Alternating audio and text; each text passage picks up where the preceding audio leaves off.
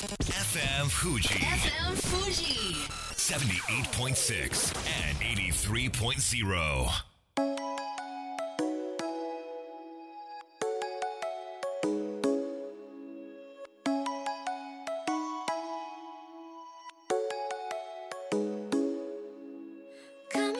月曜夜のひとときいかがお過ごしでしょうか？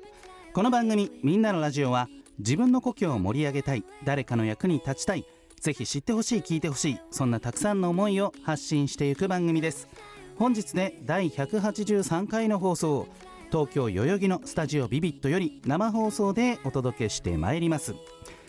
えー先日家族でお台場に行ってきまして、まあ、その日は雨の予報が出ておりましたので予想以上に街も商業施設も閑散としておりましたけれども大観覧車に乗ったんです。で頂上は高さ115メートルで登るにつれて風がどんどん強くなってゴンドラが右へ左へ揺れると。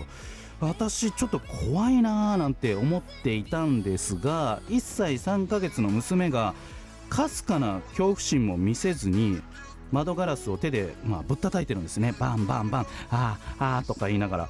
あれこれ高さに対する恐怖心ないんじゃないかなと思ってちょっと調べてみたんですよ。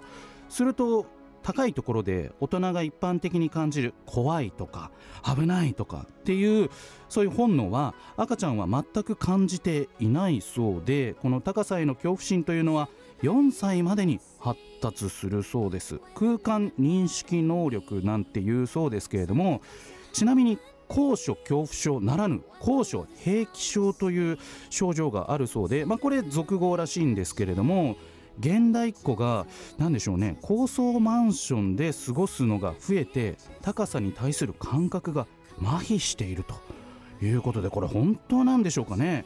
人は小さい頃から高いところで住むと高いところが平気になってしまうんでしょうか。高層マンションにお住まいのご家族の方にぜひ意見を聞いてみたいところですけれどもこんばんは。DJ 西川俊也です。さあそして番組の進行はもうお一方。どうも17万人から選ばれたベストカラーゲニスト有野育です。よろしくお願い申し上げます。よろしくお願い申し上げます。ついにベストカラーゲニストを取りました。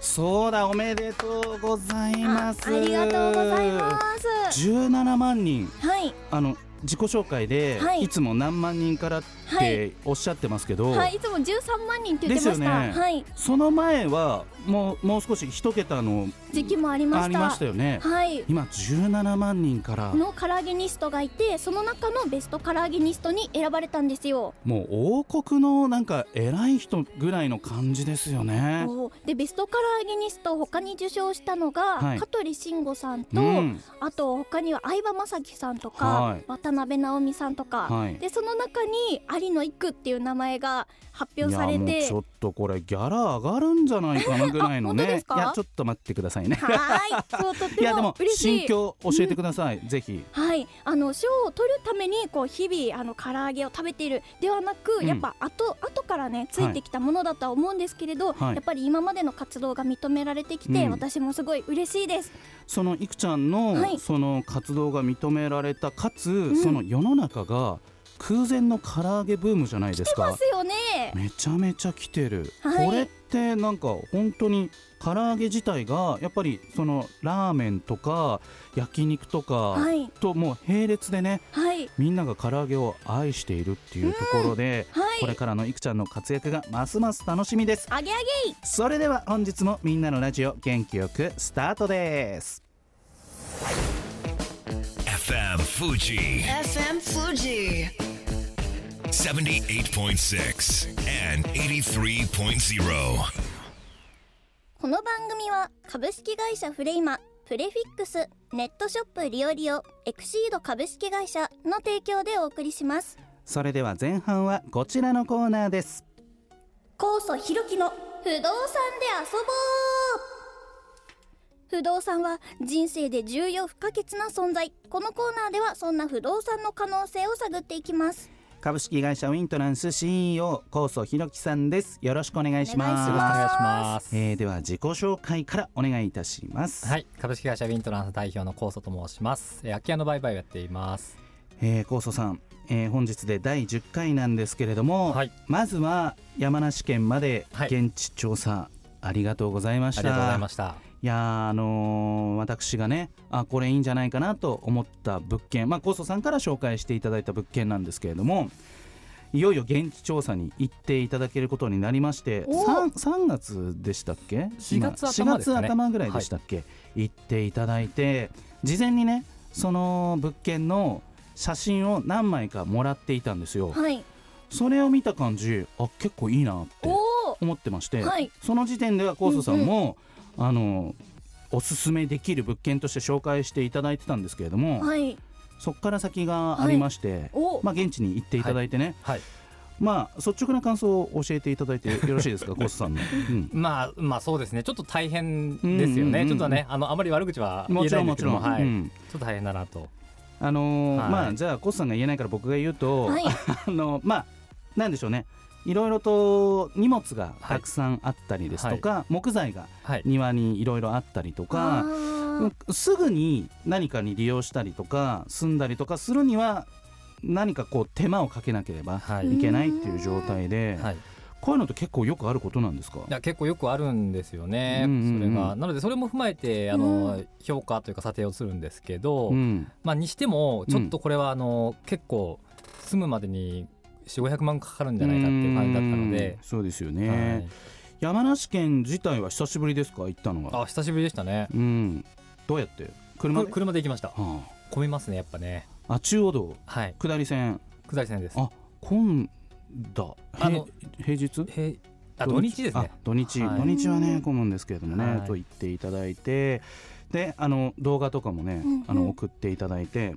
でもコースさんの偉いところは、うん。あの押し売りしてこないところというか、大事。うん、これはちょっと、えー西川さんにお勧めできませんっていうコメント付きね動画送っていただいてね、はい。いや本当に素直な方だななんて思いましたけれども。まあそんなこんなで、はい。えこの山梨の物件は、まあ諦めるという結論に至りましてはい。まあ残念でしたと残念ですねい。うことなんですけどね。第2弾。そうそうそう。でもこれ新築もそうだと思うんだけど、うん。一発で決まらないよね、うん。なかなか。確かに。まあ建売りでもそのマンションのね新築でもいいけど結構ねショールーム見たりとかしてあっち行ったりこっち行ったりしてうん。街も実際に見てそれでようやく決まるのが不動産かなっていう感じもしますけれども、うん。まあそんなコースさんは相変わらずはい。全国を飛び回っているわけですけれども、はい。最近のなんか面白ほろ苦エピソードとかあれば ご紹介いただけますか？ほろ苦だったらたくさんあるんですけど。ほろ苦のそうですね。コースで。なんかあのーうん。えっ、とですね現地の不動産業者さん賃貸の業者さんにはい。現地見てもらって、水が漏れていますと。水。水漏れているので、ちょっと元栓閉めますねって言われたんですけどはい。全然ないんですけどどこにあるんですか？って話水のになって。元栓が見つからない。そうです。水道メーター見つからないと、うん。であるはずですってこの辺ですって話をしたんですけどでも全然ないと、え。でよく調べてみると、ーうん。これちょっとなんか砂持ってますって。うんうんうん。なんか30センチぐらいちょっと上にかぶさってますけどこれ何なんですかね？って話があって、うんうんうん。であの前にそのリフォーム業者とのやり取りで、はい。砂この辺ちょっとあの低いからうん。埋めときますねっていう行為、のあご好意でね。話ではい。うん。ああじゃあお願いしますって話をいただいたんですけど、うん。あの現地見た方からするとですねうん。あのちょっと瓦礫と一緒にこう砂を敷き詰められてるみたいで水道目で埋まっちゃっててえー。今もう開けも止めもできないんですよね。漏れっぱなし。漏れっぱなし。そ んなこと。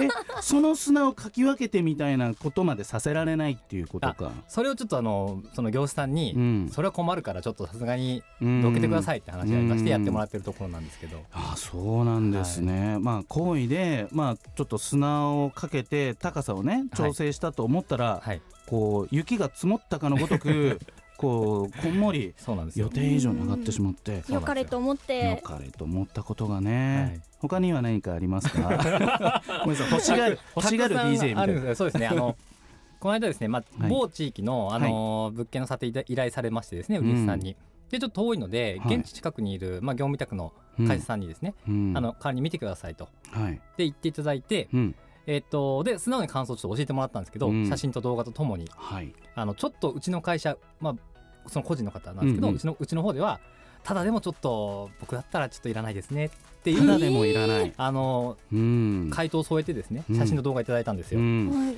でそれで僕も写真の動画見て、うん。あ確かになと思ってうん。これとできても本当にあの引き取るっていうぐらいのところでしかちょっとあの、ううんちは対応できませんと。はい売り主さんに伝えたんですけど、はい。もうどうにかこうにかうん。なんとかお金にしたいという熱意をですねすごくプレゼンされまして、うん。もう結果ちょっとあのうちは何十万かお金を払うようなえ感じの、優しすぎますよ。ちょっと大丈夫それ。売り売り切ってくださいね絶対。いやそうなんですよね。うん。ちょっと心配ですね。いや僕も心配ですよ私もそうなんですね。いくちゃんはなんかはコーソさんに聞いてみたいことってあったりしますか？あの私あの、はい。デスクチェア付きにある椅子を、あの、はい。そ捨てようと思ったんですよ。はい。でそれで粗大ごみを出そうと思って、ええ。その区のやつに、うん。あのアクセスしたらもう1ヶ月先まで捨てられないはい。で埋まってて、そうね。でそれも大変なんだって思ったのですが、うん。うん。その大変さを乗り越えるにはどうしたらいいですか。だいぶフォークボールな質問そうですがね。それはちょっとそうしてきましたね。捨てんの大変。まあ、うん。待つかですね。あの僕がよく使うジモティっていうプラットフォームがあるんですけど。はい聞いたことあります、えっと欲しい人がいったらうん。もらってくれるっていう、へー。それマッチングできる。もうそれ持ち運びはどうするんですか？なんかその取りに来てくださいとかも指定できるんですよ、うんうんうんうんうんうんはい、まだ個人間なんでねちょっとその大丈夫かなみたいな心配あると思うんですけど、じゃあもしかしたら唐揚げ臭が染みついた椅子がうん出品されるかもしれない、プレミアになるかもしれないですよね。逆にね。うん、だうん。ラクマとかメリカリで出して僕もね今そのレンタルスタジオ運営してるんですけれども、はい。そのコロナになってあのエッセサロンをそのスタジオでやってくれてた方がいたんですけど、はい、撤退しちゃったんですよ。うんうん。であの荷物は自由に使ってくださいって言われて、はい。そのままなんですよね。そのエステの小道具たちが。でベッドとかバーンってあってもちろん折りたたんでるんですけど、うん。まあ一言で邪魔なんですうよね。そうですよね。どうにかしたいなと思っててでもなんか確かにちょっとお金に変えちゃおうかなみたいなのがあってだからなんか写真撮ってメルカリで出してじゃあこの大きいのをどうやってあの郵送してもらうんだと思ったらそういうサービスがちゃんとあるんですよね。そのプラットフォーム側にあの大きい荷物は大和さんか佐川さんか取りに来てくれるみたいな感じがあるんで、椅子もね一回ちょっとチャレンジしてみて。はい、はい。見てみます。ということで空き家とは全く関係ない質問になりましたけれども。勉強になりました。勉強になりましたね。ということで実はいくちゃん。はい。高祖さん。はい。次回で最終回なんでなんすともうね忙しい忙しいってねうん34か月前からはい言われていて、うんうんだけどねなんとかここまで、あのーさっきの物件じゃないけど優しい方なんで、うん。5月までなんとか続けていただけるということで、今本当に忙しい。忙しいんですよ。うん。やっぱこれは現地調査とか、はい。その物件見たり買ったりとかそういうとあころでね。飛び自分が動かなきゃいけないっていうところが忙しさの要因。でスタッフもねだんだん増えてきてるんですよね、はいえーなんでこれからの成長が楽しみですけれどもまあ来月いよいよ最後なんで、はい。い、ろいろと、えー、コースさん困らせる質問もしてみたいなと思いますけれども。はい株式会社ウィントランス CEO 高須弘樹さんでした。ありがとうございました。それでは一曲お届けしましょう。吉田羊さん主演のドラマ生きるとか死ぬとか父親とかこちらの主題歌です。このドラマの吉田羊さんはラジオパーソナリティの役になっています高橋優でエバーシンス FM Fuji. FM Fuji. 78.6 and 83.0. さあみんなのラジオ改めまして私西川俊也と有野育でお届けしております後半はこちらのコーナーです松田亮のカードリームラジオはいというわけで松田亮さんです。自己紹介そして活動紹介をお願いします。はい立命館大学体育会場シャブの松田亮です。皆さんが車好きになるきっかけを作れればと思います。松田さん、はい。関西がはい、大変なことになっていますね。なってますね。はい。もちろん関東も全然一言ではないんですけれども、うんね、なんか1200人を超えてというところで、学校はどうなってますか？はもう大阪の大学を中心に兵庫県も含めて、うん。また対面授業から再びリモートへという形になっているので、まあ、なんかそのニュースによると、はい。部活動も中止してくださいとか、ね。はい。大学はリモートになってくださはい。いっていうところで、その学生的にそういった社会の事情に左右されて、はい。授業の形式が変わるっていうのはどんな心境なんですか、まあそうですね。その政府からも、うん。その今が一番大事だったりとか、うん。ずっと前々からうん。正念場みたいなことを言われ続けて、うん。また今回もうん。今が最大の頑張り時って言われてるんで、うーんもう一生頑張れ無理無理かなっていうのはあるんですけど。これで一生のお願いがなんか毎回来てますみたいなねそうなんですよ。感じなのかなというところで本当に学生さんも大変な思いをしていますがさあ今日はどんな内容でいきましょうか？今日はホンダについて少しだけ深く話してみたいと思います。国産車、はい。えーフォルクスワーゲン、はい。フェラーリときて今回ホンダ、はいホンダははい。どんな会社でいつ頃誕生したんですか、ホンダは本田宗一郎さんってはい。いう方が、かの有名な。はい、創業したんですけども、うん。きっかけとしては戦後、えっと、46年はい。にそのもううん。仕事がみんななくなった時に、はい。このつ奥さんが、うん。そう遠くまで戦後買い出しに自転車で向かってるところを、はい。こう当時陸軍が使ってた無線の小型エンジンをうん。自転車に試しにつけてみて、こう奥さんの移動を楽にしようっていうんうんう思いがその試作機を作ったらすごい周りの方からも好評でじゃあそれで設立しようっていうので本田技研研究所を設立してうん。資本金100万従業員20人ぐらいからスタートした会社です。えー、そうだったんですか？え今でいう電動自転車みたいな感じなんですか？あそうですね。はい。えーそれを1946年はい。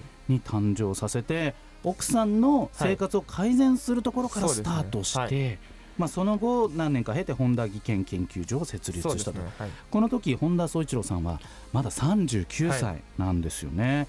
ということはホンダはこう二輪から成長していくことになるんですか？そうですね。やっぱ戦後なのでまずうん。四輪の車っていうのがまあ全然なかった時代なので、うん。二輪をメインで作ってた会社で後に四輪に作り出したんですけど。あじゃあホンダのオートバイって伝統があるってことなんですね。そうね。はい。そうなんだ。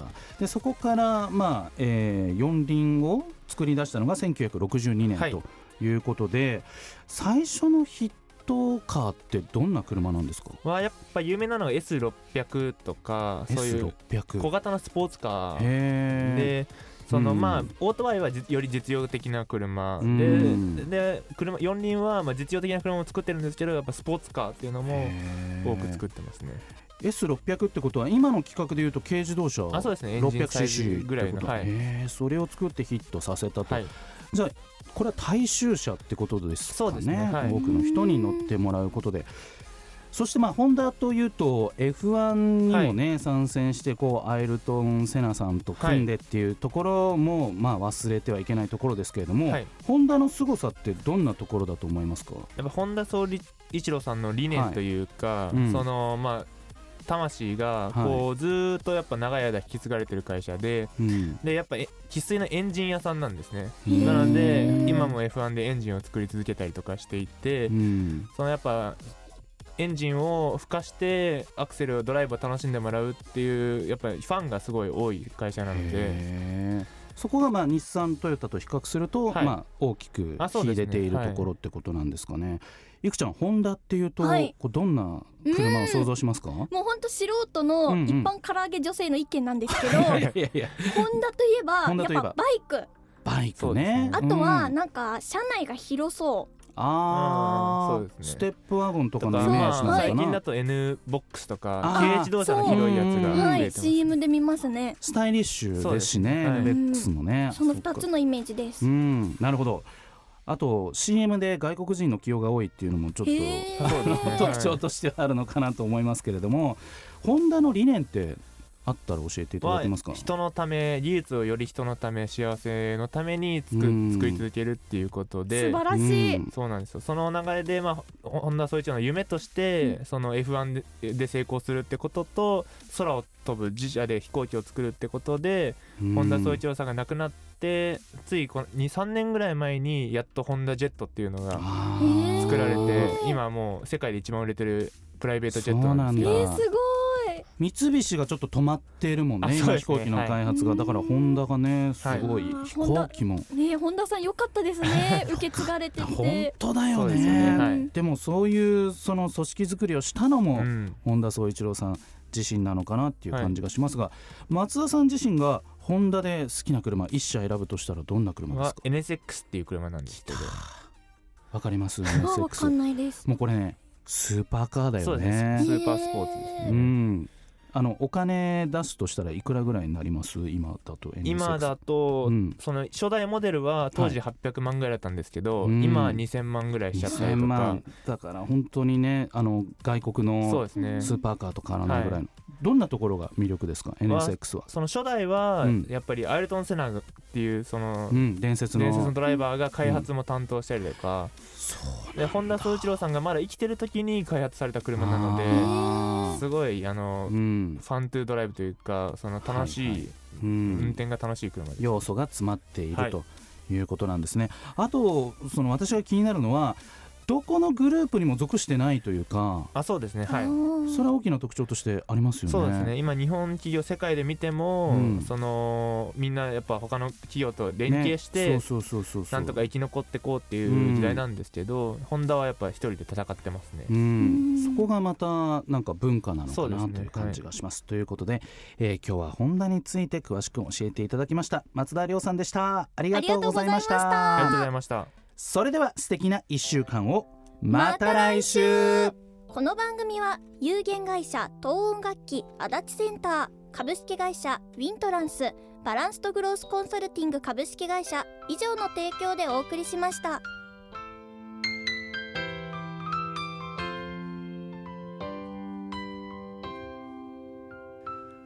最後だと分かったでも言いたかった。君が好きだとその後のように浮かぶ。思い出に涙流した。健やかなる時も心やめる時も励ましてくれたしいつだって味方でいてくれた。